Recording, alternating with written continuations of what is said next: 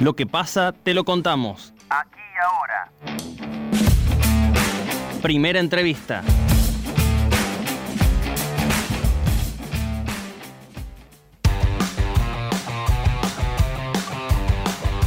El jueves próximo ocurrirá la primera aplicación de la nueva fórmula de indexación de contratos y el índice que publica el Banco Central marcará una cifra nunca vista en la historia.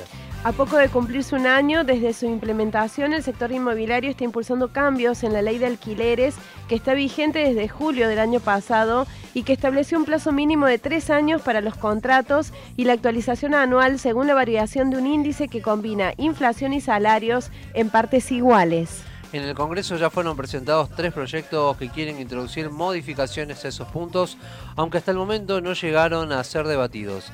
Para hablar de este tema ya estamos en comunicación telefónica con Maximiliano Vitar, presidente de Inquilinos Córdoba. Maximiliano, ¿cómo te va? Muy buenos días. Javier Sismondi y Susana Álvarez te saludan desde Noticias al Toque.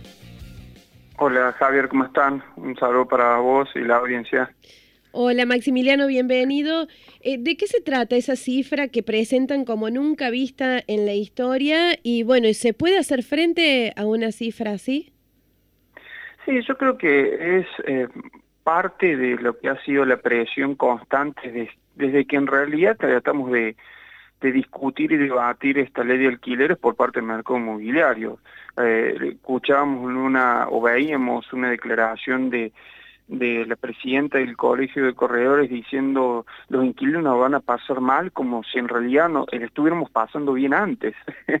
Realmente sorprende, eh, bueno, no sé si tanto nos sorprende, sino ya estamos bastante preocupados con la constante presión por parte de las inmobiliarias con respecto a la ley de alquileres. Yo creo que no es el aumento más alto visto, principalmente porque eh, en otras oportunidades he querido avanzar y no se ha podido avanzar porque también ha habido un planteo nuestro sobre qué pasa con nuestros ingresos y qué pasa con nuestra nuestro nuestros salarios. Yo creo que desde ahí no se ha podido avanzar. Y creo que este índice, eh, como recién comentaban, plantea un ajuste anual eh, que es importante, em, un ajuste que es en promedio en parte igual entre la inflación y los salarios, y me parece que desde ese punto de vista es interesante lo que plantea la ley. Hoy me parece que no deberíamos discutir o, tratar de buscarle, echarle la culpa o tratar de modificar, como lo ha planteado el marco inmobiliario de la ley de alquileres, sino analizar lo que sucede a nivel macroeconómico, eh, y además lo que sucedía antes de la ley de alquileres. Eh, a principios del año pasado eh, estaban planteando que porque venían retrasados la rentabilidad, tenía que las renovaciones tenían que tener un aumento entre un 40 y un 50%. Y eso agregarle un 18% semestral. Esto estamos hablando enero-febrero del 2020, o sea, pre-pandemia.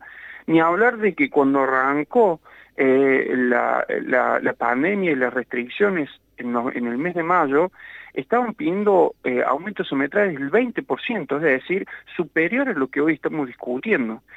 Y si nosotros hubiéramos hecho un corte realmente a mitad eh, de diciembre o en diciembre, el ajuste de la ley hubiera sido de un 13%, es decir, un 5% por debajo de lo que fue eh, lo que estaba planteado el mercado inmobiliario antes de la entrada en vigencia de la ley.